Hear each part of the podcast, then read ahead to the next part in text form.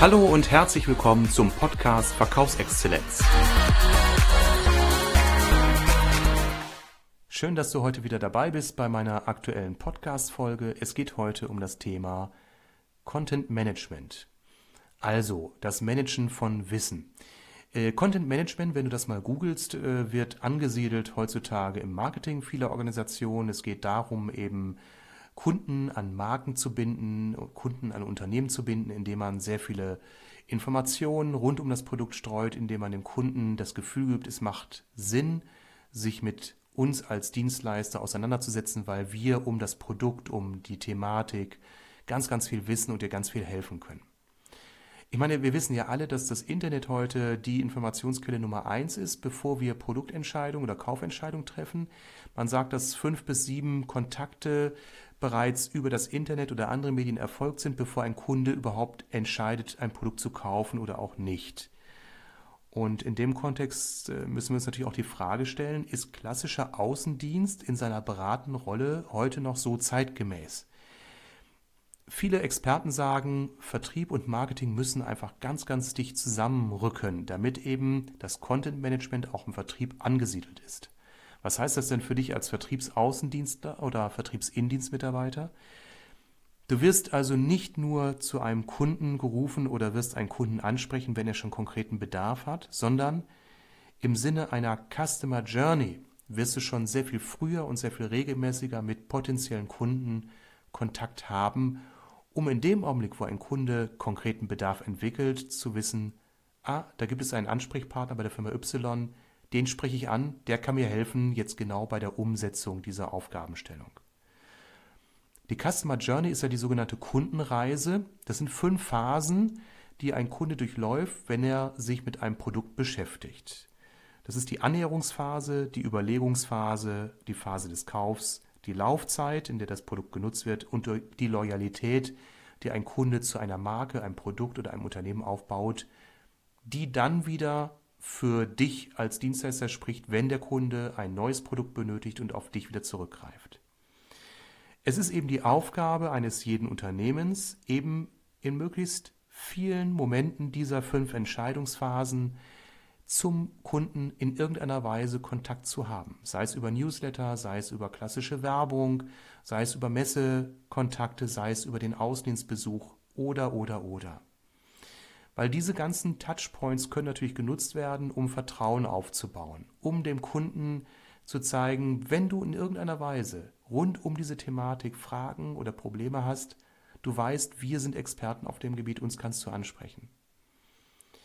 Jetzt ist die Frage an dich im Vertriebsaußendienst, wie weit nutzt du Content, also Wissen, um deine Kunden immer wieder auf dem Laufenden zu halten? Sie sagen, hör mal zu, Kunde X.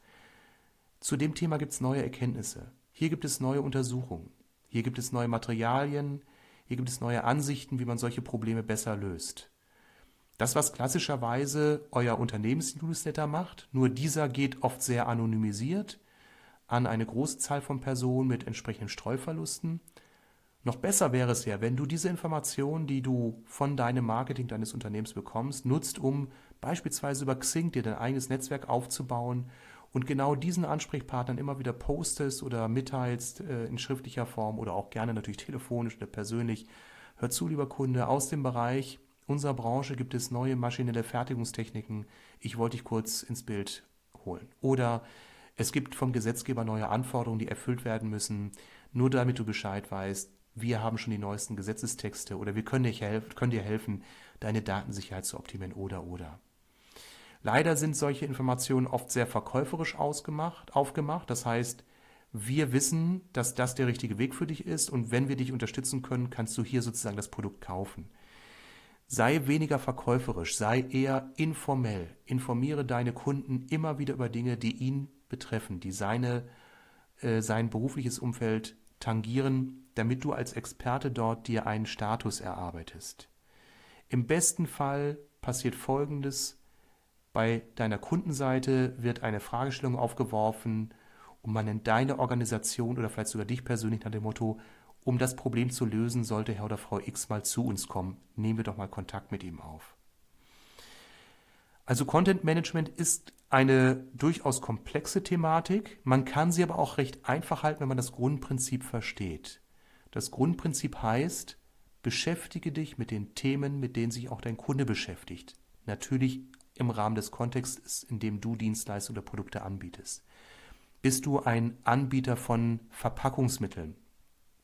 Dann schildere deinem Kunden, welche Schwierigkeiten bei der maschinellen Verarbeitung von Verpackungen entstehen können, wie man Fertigungsschritte optimieren kann, welche Bestimmungen der Gesetzgeber hinsichtlich Lebensmittelhygiene fordert, welche Lösungen angedacht sind, um Verpackungen recycelfähiger zu machen und, und, und.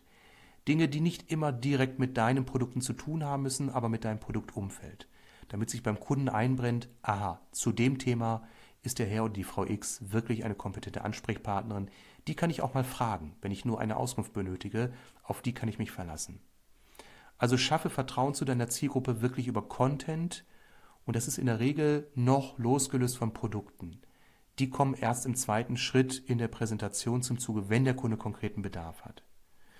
Also setz dich mit deiner Vertriebsleitung auseinander, setz dich mit eurem Marketing auseinander oder verwerte das an Informationen, was du über das Marketing ohnehin schon in deiner Organisation bekommst.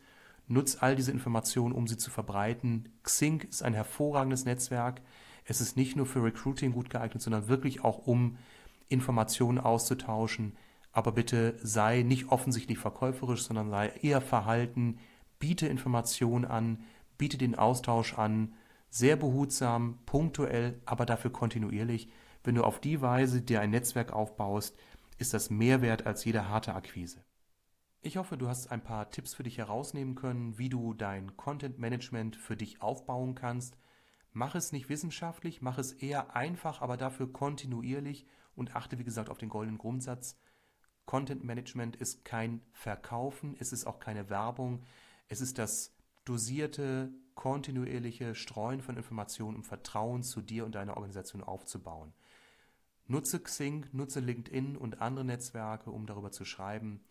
Du wirst es sicherlich nicht kurzfristig merken, aber mittel- bis langfristig wirst du Effekte spüren.